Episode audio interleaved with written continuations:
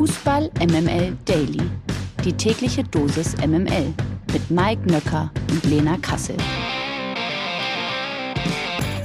Guten Morgen, liebe Freundinnen und Freunde der feinen News- und Sportunterhaltung. Hier ist Fußball MML Daily und das Ganze am Freitag, dem 7. Oktober. Es ist ein besonderer Freitag, denn es ist äh, der Freitag vorm Klassiko und wir haben natürlich wahnsinnig äh, viel zu bereden in dieser Folge Fußball MML Daily.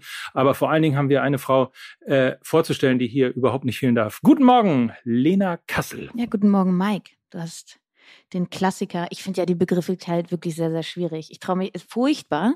Ich weiß nicht, was daran der Klassiker. Egal, lassen wir das. Kommen wir ähm, zu dem ganz besonderen Gast, den wir heute haben, worauf ich mich wirklich sehr, sehr freue. Ich habe es ja gestern schon angekündigt. Ich habe zwar noch nicht gesagt, wer es ist, aber das werdet ihr jetzt erfahren. Denn ähm, es ist ein frischer Bundesligaspieltag, der da vor der Tür steht und auch ein besonderer. Wir haben ein paar Knallerspieler, das haben wir jetzt schon angeteasert. Und deshalb haben wir zusätzliche Expertise ins Haus geholt. Ist ja wichtig. Ne? Und er ist nicht nur erfolgreicher Podcaster und Streamer, sondern auch ein hervorragender Fußballexperte. Wir freuen uns sehr, dass er heute unser Gast ist. Guten Morgen, Niklas Levinson. Ja, guten Morgen. Ich glaube, das ist eine Anmoderation, wo ich es schwer haben werde, der gerecht zu werden. Ich glaube, ich bin noch nie mit so vielen löblichen Worten in so kurzer Zeit überfrachtet worden, aber ich freue mich auf jeden Fall hier zu sein. Du hast auf jeden Fall auch mehr ähm, Superlative als ich. Also erfolgreicher Podcaster würde ich noch mitgehen. Ja. Aber äh, hervorragender Fußballexperte, da bin ich schon wieder raus. Also das ist definitiv auch mehr eine Fremdzuschreibung als eine Selbstzuschreibung. Die würde ich mir jetzt nicht selber einfach so überstülpen. Ah, da, also, da brauchst du gar nicht so tief zu stapeln. Wer auf Twitter irgendwelche Kreisdiagramme zu Fußballspielern erstellt, der hat schon eine gewisse Expertise und das ist auch vollkommen in Ordnung so. Und äh, deshalb jetzt schon mal, ich schieb mal voran eine schöne Twitter-Follow-Empfehlung. Äh, du heißt einfach Niklas Levinson, richtig? Genau, einfach Niklas Levinson. Mein Handle ist Levinson, wo das äh, O kein O, sondern Null ist und dann findet man mich, ja. So, oder halt bei Culture Berlin da, da gehe ich halt immer hin, wenn ich mal über Fußball reden möchte. äh, Sehr witzig, Lena Kassel. Es tut mir leid. Ja, komm, bevor ich mich hier ja. weiter in die ja, Scheiße reite. Er war nicht schlecht. Ja. Er war nicht schlecht. Die MML Daily Fragen an den Spieltag. Wir starten äh, mit dem Spiel heute Abend. Äh, die TSG Hoffenheim empfängt zu Hause Werder Bremen um 20.30 Uhr, sind ja schon zwei Überraschungsteams im direkten Duell. Ich weiß, dass ich äh, bei ein, zwei Saisonvorschaus zu Gast war und ähm, ich habe immer Breitenreiter-Bashing entgegengesetzt äh, bekommen. Ich habe ihn vehement verteidigt, genauso wie ich vehement Werder Bremen verteidigt habe.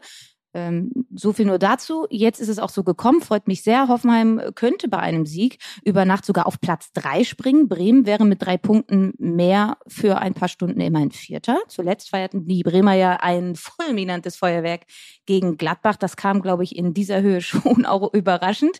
Und Hoffenheim verlor nur eine der letzten sieben Partien. So, Niklas. Darf ich dich korrigieren? Mach ich ja ungern, äh, Lena. Aber Hoffenheim kann sogar, wenn sie 4 oder 5 zu 0 gegen Werder Bremen äh, gewinnen sollten, oh, über Nacht Tabellenführer so. werden. Gut, danke für die Randnotiz. Wichtig. Sehr gerne. Wichtig. Niklas, wen siehst du im ähm, direkten Duell vorne? Hoffenheim oder Werder? Schon Hoffenheim. Also ich gönne das Werder Bremen von Herzen, dass der Start so geglückt ist und dass das alles so wahnsinnig gut funktioniert mit Duxch, mit Füllkrug, mit einem Mitchell Weiser, der gefühlt gerade andeutet, dass er fast ein WM-Kandidat sein sollte. Aber ich sehe die, den Hoffenheimer Kader dann doch schon mal in der Breite noch mal eine ganze Ecke besser aufgestellt. Und deswegen, ich wäre zumindest überrascht, wenn Werder Bremen auch hier mehr als einen Punkt mitnehmen sollte. Können ja auch an dieser Stelle vielleicht mal über Osan Kabak reden, ne? ähm, auch so ein bisschen äh, der Schlüsselspieler für mich zumindest, wenn ich auf die Hoffenheimer gucke, auch auf die vergangene Saison, wo sie immer wieder in der Defensive wirkliche Probleme hatten. Offensiv sah das auch in der vergangenen Saison schon echt gut aus über weite Strecken, aber sie haben halt in der Defensive jetzt nochmal echt nachgelegt, ne? Ob das jetzt ein Grisha Prömel ist, der ein Spieler ist, der gegen den Ball denkt, oder Kabak. Wie siehst du die beiden?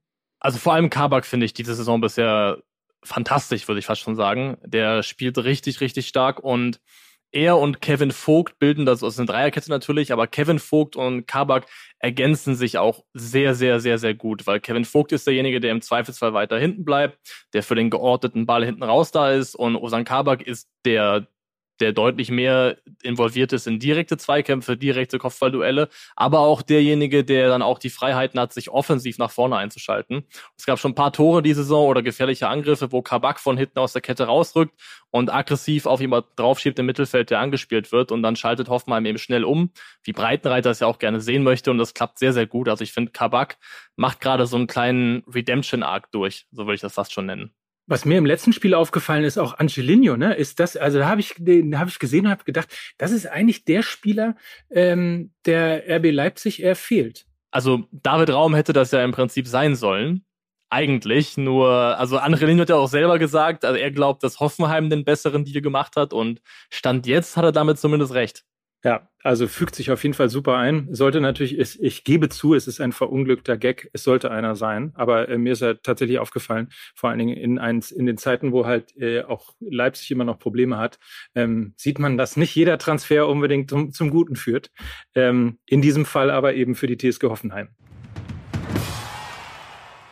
Bayer Leverkusen gegen Schalke 04. Damit sind wir schon am Samstag um 15.30 Uhr. Das ist äh, ein Krisenduell. Äh, Leverkusen wird die Krise nicht los.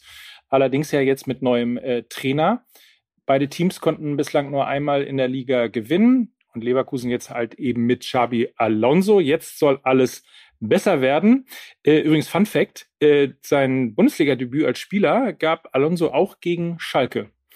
Ist das ein äh, gutes Omen als möglicherweise Traumeinstand für den Spanier? Ich glaube zumindest, dass also der einzige leichtere Gegner, den Leverkusen oder eher zum Start hätte haben können, wäre Bochum gewesen. Ich glaube, Schalke ist sonst so mit das Dankbarste, was eigentlich geht. Und ähm, das hat er jetzt bekommen. Und ich glaube, dass Leverkusen zumindest unmittelbar, natürlich wird man am Samstag noch nicht sehen, ah, so will Xabi Alonso Fußball spielen lassen, aber ich glaube, alleine durch seine Präsenz, durch seine Aura, durch das Prestige, das er mitbringt, dass er die Mannschaft auch zwangsläufig dann erstmal beeindrucken und erreichen wird. Und mein persönliches Gefühl ist, dass Leverkusen unter ihm einen relativ guten Start hinlegen wird. Ja, also haben wir gestern auch schon drüber gesprochen, Mike und ich. Äh wir haben halt gar keine Ahnung, wie er Fußball spielen lässt. Ne? Zweite Mannschaft von Real Sociedad in der zweiten spanischen Liga. Also wer das weiß, wie er Fußball spielen lassen möchte, äh, das, das, fällt dann unter der Kategorie Guilty Pleasure. I don't know. Äh, bin auf jeden Fall sehr gespannt, so eine Trainerpersonalie an der Seitenlinie zu haben. Für die Bundesliga jetzt nicht mal unbedingt so schlecht und dass Leverkusen halt einen fantastischen Kader hat, den du eigentlich ja nur noch in die richtige Richtung stupsen musst. Oder? Fast. Also ich finde, es ist nicht nur, also es ist vor allem nicht nur ein Trainerproblem gewesen. Man hat ja auch gesehen, wie sich die Spieler bei Instagram von äh, Seoane verabschiedet haben. Da war ja kein Riss zwischen Mannschaft nee. und Trainer. Das war ja eine Frage des Umsetzens. Und ich glaube auch, man muss auch so ein bisschen auf die Leute schauen, die Leverkusens Kader geplant haben, weil ich finde zumindest die linke Defensivseite, da hätte definitiv was passieren müssen. Es gab ja auch nicht umsonst die Gerüchte um Robin Gosens. Auf der 6 fehlt mir tendenziell auch jemand, ähm, weil Andrich ist zwar ein aggressive Leader, wenn man das so nennen möchte, aber definitiv kein Sechser, mehr ein Achter. Also es gibt schon so ein, zwei, vielleicht auch drei Baustellen im Kader, wo ich sagen würde, da hätte man auch im Sommer besser arbeiten können. Und dann muss immer der Trainer dran glauben, ne? So ähm, fair ist das manchmal nicht. Also ich beobachte das bei einigen Vereinen im Moment gerade, wo man auch da denkt, irgendwie so, äh, da ist der Trainer in der Kritik, aber was soll er eigentlich machen, wenn an den Schlüsselstellen nicht die richtigen Spieler äh, geholt worden sind? Ich meine, ich meine, Seoane hat ja einiges probiert, ne? Gerade die linke Seite. Ich, haben ja in der vergangenen Saison erst Mitchell Bakker geholt, hat ja, glaube ich, äh, dann aber nicht das erfüllt, was es eigentlich hätte sein soll. Gerade in der Defensivbewegung äh, war er teilweise echt unterirdisch. Und dann hat äh, Seoane probiert, plötzlich mit vier Innenverteidigern zu spielen, hat irgendwie Hinkapi dahingestellt und so weiter und so fort. Also äh, das war, er hat, also ich habe ihn ja immer vehement verteidigt. Ich fand, er war sehr, sehr prinzipienlos, was ich eigentlich als Trainer immer sehr, sehr gut finde. weil er halt probiert, mit dem zu arbeiten, was er hat und immer so rumgewerkelt hat. Und ähm, tut mir, tut mir für ihn persönlich sehr, sehr leid. Frage, Niklas, sehen wir den noch mal in der Bundesliga, Gerardo Seoane? Bundesliga ist eine gute Frage. Ich überlege gerade, welche Vereine dafür denn potenziell in Frage kämen. Das muss ja schon jemand sein. Ich finde, dafür reicht die Arbeit auch aus, dass es ein Verein sein sollte, der europäischen Anspruch hat. Da sehe ich jetzt keinen, der aktuell akut zeitnah den Trainer wechseln würde ich glaube, wir werden ihn in der Top-Liga nochmal sehen. Ich finde, er hat auf jeden Fall in der ersten Saison genügend ähm, Beweismaterial dafür geliefert, dass er ein guter Trainer ist und auch sein kann. Ähm, aber ich würde mir erstmal vorstellen, dass es in eine andere Liga geht. So, Jetzt aber. Jetzt, da haben wir alle drauf gewartet. Ne? Ne? Jetzt, Kommen wir- komm, jetzt haben wir alle drauf gewartet. Äh, wie Franz Beckenbauer eins sagte, we call it a Klassiker. Jetzt ist es soweit. Lena. Samstag, 18.30 Dortmund empfängt zu Hause äh, den FC Bayern München und am letzten Spieltag konnten die Bayern ja den Patzer des BVB nutzen und in der Tabelle an den Dortmundern vorbeiziehen. Aktuell sind beide jedoch punktgleich, jeweils 15 Punkte. Unter der Woche feierten beide Mannschaften deutliche Erfolge in der Champions League. Jetzt die Frage natürlich, eröffnet Dortmund am Samstag mit einem Sieg einen spannenden Meisterschaftskampf, den wir uns ja, glaube ich, alle irgendwie wünschen? Oder nimmt der FC Bayern uns relativ schnell wieder diese Illusionen, die wir vielleicht ein paar Wochen hatten? Also ich würde so gerne Ja sagen. Ich würde so gerne sagen, ja, die Dortmunder Wir alle. machen das. Ja, wir alle, glaube ich, aber Ja. ich, ich finde es einfach nicht in mir. Ich finde einfach nicht in mir den Optimismus, den ich bräuchte, um hier zu sitzen und sagen, ja, ich glaube. Wobei sie ja fantastisch gespielt haben in der Champions League, das muss man ja mal sagen. Aber es ist halt so ein ständiges Auf und Ab, ne? Es ist irgendwie. Naja, also wenn man sich das Spiel mal angeguckt hat, dann war das auch wieder ein äh, klassisches BVB-Spiel. Also sie haben wirklich sehr, sehr viel zugelassen, fand ich. Äh, Sevilla hat einfach nicht die Tore gemacht ähm, und sie können sich einfach auch äh, bei Meier bedanken, der wirklich ein fantastissch Spiel gemacht hat äh, gegen Sevilla. Und ich habe in jeder Situation gedacht, okay, da hätte Musiala getroffen. Oh ja, das wäre einer für Mané gewesen. Ah ja, der hätte Sané abge äh, abgeschlossen. Sehr viele freie Schüsse. Ich fand das Spiel überragend. Ach, jetzt machst du nicht Ah. schlechter. Liegt vielleicht daran, dass ich meine schwarz-gelbe Brille aufgehabt habe, als ich das Spiel geguckt habe, aber man ist ja schon irgendwie, wenn man äh, Dortmund-Sympathisant ist, ist man ja schon äh, mit einem Offensivfeuerwerk, das auch zu Toren führt, ja äh, schon fast versöhnt, möchte ich sagen an dieser Stelle. Aber ehrlicherweise habe ich auch gedacht, irgendwie, huh, und das jetzt gegen Bayern? Mm. Also die erste Halbzeit fand ich stark. Es gab dann in der zweiten Halbzeit gab es dann so einen Moment, wo es dann auch, glaube ich, zwischenzeitlich 3-1 stand, wo man das Gefühl hatte, okay, wenn jetzt noch dieses eine Tor für, für Sevilla fällt, dann kippt das Ding auch vielleicht noch. Also es hat sich definitiv so angefühlt. Ich glaube, ein Schritt in die richtige Richtung war, dass hier mal Terzic so weit war zu sagen, okay, wir probieren es einfach mal ohne Modest. Und ich glaube, das hat allen da vorne gut getan. Also Adeyemi gut getan, Mokoko gut getan, einfach nicht diesen Fixpunkt zu haben, wo man das Gefühl hat, okay, das ist derjenige, auf den unser Angriffsspiel zwangsläufig bis zum Abschluss hinauslaufen soll. Und ich würde auch, und ich hoffe auch zumindest, dass Terzic so konsequent bleibt und auch am Samstag den Jungs die Chance gibt. Ich glaube, Jude Bellingham hat sich ja nach dem Spiel auch geäußert, hat gesagt, ähm, der Sieg geht komplett auf die Kappe vom Trainer. Er ist ja, glaube ich, auch nach seinem Tor zu Edin Terzic gelaufen und hat ihm damit ja natürlich auch nochmal den Rücken gestärkt. Ne? Auch da ist ja so ein gewisser Zwischenton zu hören. Ähm, schon mutig von Terzic dann zu sagen, okay, Modest äh, lasse ich jetzt auf der Bank und Mokoko äh, soll es äh, richten. Noch kurz vielleicht wenn ich so in mich horche, ein Hoffnungsschimmer, der eventuell da sein könnte. Einmal natürlich Kulisse, auf der anderen Seite Mats Hummels. Wie siehst du ihn aktuell? Also es wäre eminent wichtig, dass er zurückkommt, denn ich finde vor allem Nico Schlotterbeck ist noch nicht in Gänze das, was er, glaube ich, zukünftig definitiv für Dortmund sein wird, nämlich ein absolut überdurchschnittlicher Innenverteidiger von internationalem Format. Aber gerade bei Standards gab es mittlerweile schon einige Gegentore, wo er explizit nicht gut ausgesehen hat in direkten Duellen. Und ich glaube, ich würde im Zweifelsfall lieber Hummels und Süle am Wochenende sehen. Das äh, Tor von Sevilla war ja auch, ging ja auch wieder auf seine Kappe, äh, wo er einfach im Luftduell stehen geblieben ist. Also sehe ich genauso. Mhm. Vielleicht noch, äh, bevor wir den Klassiker abschließen, noch einen kleinen, kleinen Downer für uns alle. Der FC Bayern hat zehn der letzten elf Bundesligaspiele gegen Borussia Dortmund für sich entschieden. Zuletzt. Ach, das will ich gar nicht Zuletzt- hören, Lena Kassel. Zuletzt gab es sogar erstmals bei dieser Paarung sieben Siege in Folge. Ja, schön. War der, war der letzte Sieg das 3 zu 2 unter Favre, wo man kurz dachte, die werden Meister? Oh, das könnte, das könnte tatsächlich sein. Wenn wir über elf Bundesligaspiele sprechen. Ja, Könnte Wo, glaube ich, äh, Paco Alcacer das 3-2 gemacht hat, glaube ich. Nach Ballgewinn Witzel steil geschickt worden, Neuer ganz cool überlupft. Ähm, das müsste, glaube ich, dann der letzte Sieg gewesen sein. und wenn der Name Paco Alcázar kommt, dann wissen wir auch, das ist eine ganze Ecke her. ja. Also wir stellen fest, es werden mittlerweile ähm, zumindest in die Vorschule kommen Kinder, die noch nie einen BVB-Sieg gegen Bayern München gesehen haben. Ähm, und vielleicht äh, auch in die Kita kommt das ein oder andere Kind, das im Rheinland nicht mehr miterlebt hat, dass Borussia Mönchengladbach gegen den ersten FC Köln gewonnen hat. Das ist nämlich am Sonntag um 15.30 Uhr. Dann das rheinische Derby. Die letzten drei gewann allesamt der erste FC Köln. Ähm, und Gladbach hat nach der Klatsche gegen Werder, glaube ich, einiges wieder gut zu machen. Das Dumme ist nur, Trainer Daniel Farke, der fehlte in der Spielvorbereitung, weil er sich mit einem positiven Corona-Test erstmal in häusliche Isolation begeben musste. Köln fährt nach äh, dem Heimsieg gegen den BVB hochmotiviert nach Mönchengladbach. Ist ja nicht so weit, äh, aber ist einiges drin. Deswegen die große Frage an dich. Äh, gelingt dem FC der vierte Derby-Sieg in Folge oder äh, traust du Gladbach tatsächlich auch zu, wieder in die Spur zu kommen und ein bisschen ja aus der Niederlage Lehren zu ziehen? Also ich glaube, Gladbach wird zwangsläufig darauf reagieren müssen und die können sich nach dem Ding nicht erlauben, jetzt auch ein weiteres Derby zu verlieren. Das werden sie, glaube ich, auch nicht.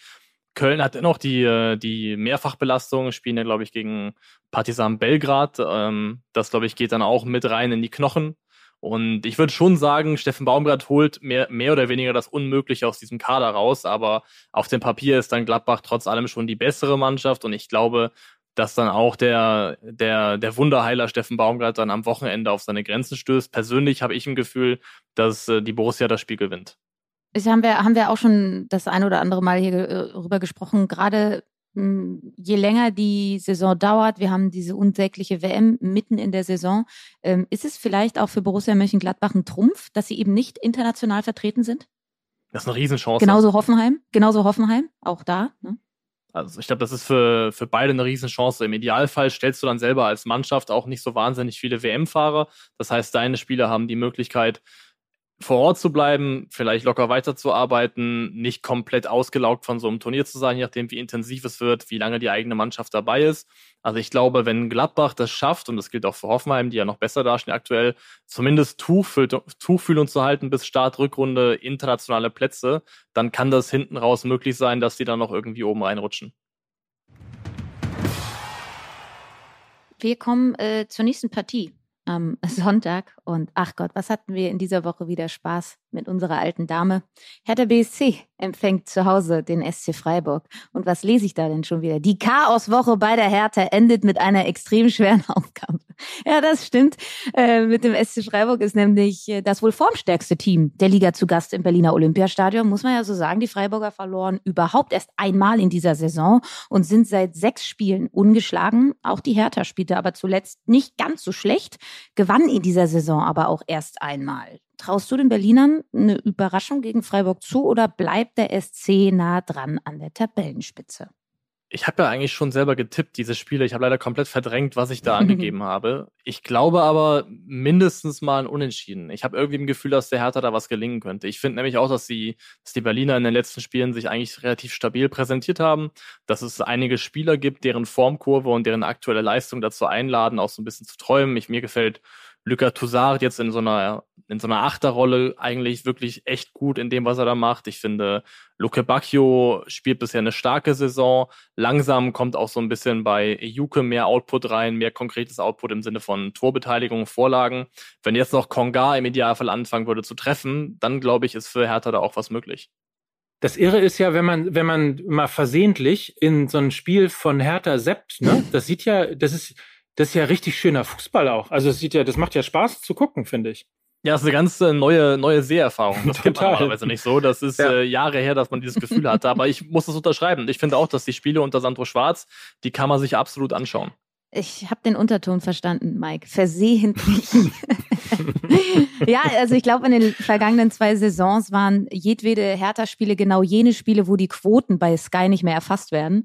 Ähm, aber ja, ich glaube, der größte. Haben die Wolfsburg abgelöst? Ja, jetzt? ich glaube schon mittlerweile. Ich glaube, der größte Unterschied ist einfach, ähm, und das hat mir zum Beispiel in meiner Zeit auch immer Freddy Bobic gepredigt, Aktivität, Aktivität, Aktivität. Äh, die Paldada-Jahre waren so sehr in dieser Mannschaft äh, äh, verimpft, in der Spiel-DNA verimpft, dass diese Passivität, dieses Abwartende, ne? Und äh, äh, Vorwärtsverteidigung hat Sandro Schwarz irgendwie salonfähig gemacht, ja schon in Mainz und das führt er halt jetzt in der Hauptstadt weiter fort. Aber Niklas, du hast halt was angesprochen.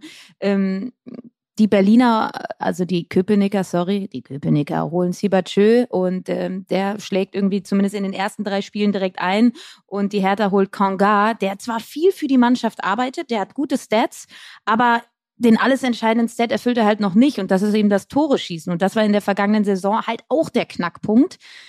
Wie lösen Sie das? Wie fangen Sie das auf? Wirft man dann doch vielleicht mal einen Stevan Jovetic rein? Wie macht man's? Also ich glaube zumindest, dass Jovicic in dieser Mannschaft sich von niemandem verstecken muss in Betracht seiner Abschlussqualität. Ich glaube immer noch, dass das rein technisch, rein von seiner reinen Spielqualität vielleicht immer noch der beste Spieler im Kader von Hertha BSC ist. Natürlich mittlerweile in die Jahre gekommen. Aber ich würde davon ausgehen, weil Konga hatte seine Möglichkeiten und genauso wie ich glaube, dass sich bei den Unionsspielern, die so heiß gestartet sind, das Ganze irgendwie zwangsläufig runterkühlen wird und auch jetzt weiter runterkühlen wird, auch schon im Spiel gegen Stuttgart, glaube ich, dass bei Hertha zwangsläufig auch bei Spielern wie Konga die Tore kommen werden. Nicht in einem Bereich, wo du sagst, er hat am Ende 15 Buden gemacht, aber wenn er vielleicht 8, 9, 10 macht, dann kann man damit zumindest aus Berliner Perspektive, finde ich, auch zufrieden sein. Also ich würde mal jetzt einen Haken dran machen. Ich weiß nicht, wie es dir geht, Lena. Ähm, Fußballexperte in Sachen Bundesliga würde ich einen Haken dran machen, oder? Ja, und wenn ich euch zwei hier doch so sitzen habe, äh, kommen wir doch äh, hierzu. In der zweiten sieht man besser. Reden wir also mal kurz darüber. Es ist tatsächlich dein Herzensverein, die Lauderer vom Betzebash. Oh ja. ja, ja, ja, das freut mich. Bist du zufrieden? Also die sind ja ganz gut in die nach äh, tristen tristen Jahren in der dritten Liga haben sich ja ganz äh, erfolgreich zurückgemeldet. Es hat seit Jahren nicht mehr so viel Spaß gemacht, muss man einfach sagen, wie es ist. Es macht wirklich, wirklich Spaß, vor allem, weil die Mannschaft und die Art und Weise, wie der Fußball aussieht, für mich totales Boxoffice ist. Das Boxoffice-Fußball. Da waren Spiele dabei, da waren 4-4 dabei gegen, äh, gegen Magdeburg, da waren 3-3 dabei gegen Darmstadt, wo man 2-0 hinten lag, zwischenzeitlich 3-2 geführt hat. Also es sind torreiche Spiele, die die Menge an Rückständen, die diese Mannschaft zumindest schon mal in Richtung Unentschieden gedreht hat, das ist ja auch so ein bisschen die Krux. Leider sehr, sehr viele Unentschieden, sechs Stück an der Zahl aktuell. Das ist das Einzige, was mich so ein bisschen nervt und ärgert, aber das ist halt mittlerweile aus FCK-Sicht meckern auf sehr, sehr hohem Niveau, weil ich tendenziell sagen würde, wenn man ein, zwei von diesen Spielen mehr gewinnt, dann kann man aktuell zumindest auch wirklich darüber reden, dass man zumindest auf Tuchfüllung ist, realistisch mit den Aufstiegsplätzen. Ähm, aber wenn ich daran denke, durch wie viele Taylor der Trauermann gewandert ist als FCK-Fan. Ich meckere nicht über den Saisonstart, auf gar keinen Fall. Sehr gut. Ich erinnere mich übrigens sehr ungern an die Auswärtsreise mit dem FC St. Pauli. Betzenberg, die zweitbeschissenste Reise zu einem Auswärtsspiel naja, lass es ist halt logistisch eine Katastrophe, alles. Also es ja, ist ja aber auch, ähm, punktetechnisch war das auch eine Katastrophe. Spieltechnisch war es auch eine Katastrophe. Es war alles eine Katastrophe. Ja, aber das stimmt. Logistisch ist echt hart. Naja, Samstagabend, also morgen Abend, äh, geht's äh, in den ausverkauften Volkspark gegen den Hamburger Sportverein. Ähm, da ist doch aber äh, die zweite Saisonniederlage vorprogrammiert, oder? Man hat schon Respekt vor dem aktuellen Tabellenführer oder ist die eher jetzt nicht so groß, weil man sagt, komm, wir sind schon so weit gekommen, jetzt putzen wir auch den HSV? Also ich kann jetzt nicht hier sitzen und sagen, ich gehe mit bei der, bei der Wortwahl vorprogrammiert. der HSV ist natürlich klarer Favorit und ich glaube auch, dass der HSV dieses Jahr aufsteigt. Ich glaube, es ist soweit. Aber unter Dirk Schuster ist der FCK zumindest relativ gut darin gewesen, bisher Bälle zu erobern und dann schnell umzuschalten und Mannschaften vielleicht, und ich glaube, Ballbesitzmannschaften liegen Kaiserslautern und es gibt keine größere Ball, Ballbesitzmannschaften der zweiten Liga aktuell als den HSV. Deswegen rein davon, wie die Spielanlagen verteilt sind, kann ich mir vorstellen, dass da eventuell auch ein paar Chancen für den FCK vom Laster fallen. Wir werden es sehen. Es ist auf jeden Fall ein sehr spannendes Spiel äh, auf vielen, vielen Ebenen. Zum einen, weil ich ja immer ähm, spannend finde, einen Aufsteiger zu sehen, der eben gut in die, in die Liga reinkommt. Ähm, zum Vergleich, die Absteiger kommen nicht so gut in die Liga rein. Ähm, Fürth und Bielefeld belegen ja die letzten Tab äh, Plätze der Tabelle im Moment gerade. Und ähm, so genauso wie Hansa Rostock ja ähm, zwar in diesem Fall jetzt kein Aufsteiger ist, aber immer noch eben ja fast ein bisschen neu wieder in der Liga ist, ähm, tut sich eben auch Kaiserslautern einfach äh, tatsächlich im Moment sehr, sehr gut. Das ist spannend zu sehen und HSV spiele tatsächlich ähm, im Moment ähm, das Nonplusultra in der zweiten Liga. Äh, Mike, wie äh, schlägt sich hm. denn St. Pauli momentan? Nur, nur so eine kurze Frage. Willst du mich jetzt ärgern nein, nein, oder? Einfach ähm, nur Interesse halber, weißt du? Ich gucke nicht so oft zweite Liga, also. Und äh, also wir sagen wir mal so, wir holen uns jetzt äh, Motivation beim Auswärtsspiel Eintracht Braunschweig. Äh, ich bin nicht dabei, das heißt, es gibt eine gute Möglichkeit, da auch tatsächlich äh, zu gewinnen, weil ich bislang nur Auswärtsniederlagen gesehen habe in diesem Jahr. Und dann sind wir motiviert genug, um den großen Hamburger Sportverein im Derby am Millantor am nächsten Freitag um 18.30 Uhr vom Thron zu jagen. Das heißt, zwei Pleiten für den HSV in Folge. So ist es. Das wäre doch was. So ist Ich sehe es sehr deutlich auf uns zukommen. Niklas, äh, vielen Dank. Das äh, war sehr schön, hat sehr viel Spaß gemacht. An dieser Stelle möchte ich nochmal auf 50 plus 2 verweisen, der Podcast, den du mit Nico zusammen machst, auf Culture Berlin verweisen. Äh, macht auch immer sehr viel Spaß bei euch da zu sein.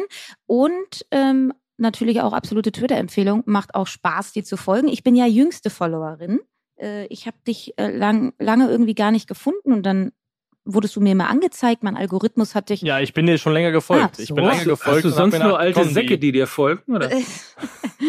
Nein. Also ich habe da wirklich gedacht, ähm, Mensch, die folgt mir gar nicht zurück hier. Ich werde ja ein bisschen in der Luft hängen gelassen, aber mittlerweile beruht das, glaube ich, auf Gegenseitigkeit. Aber ja, vielen Dank für die Einladung.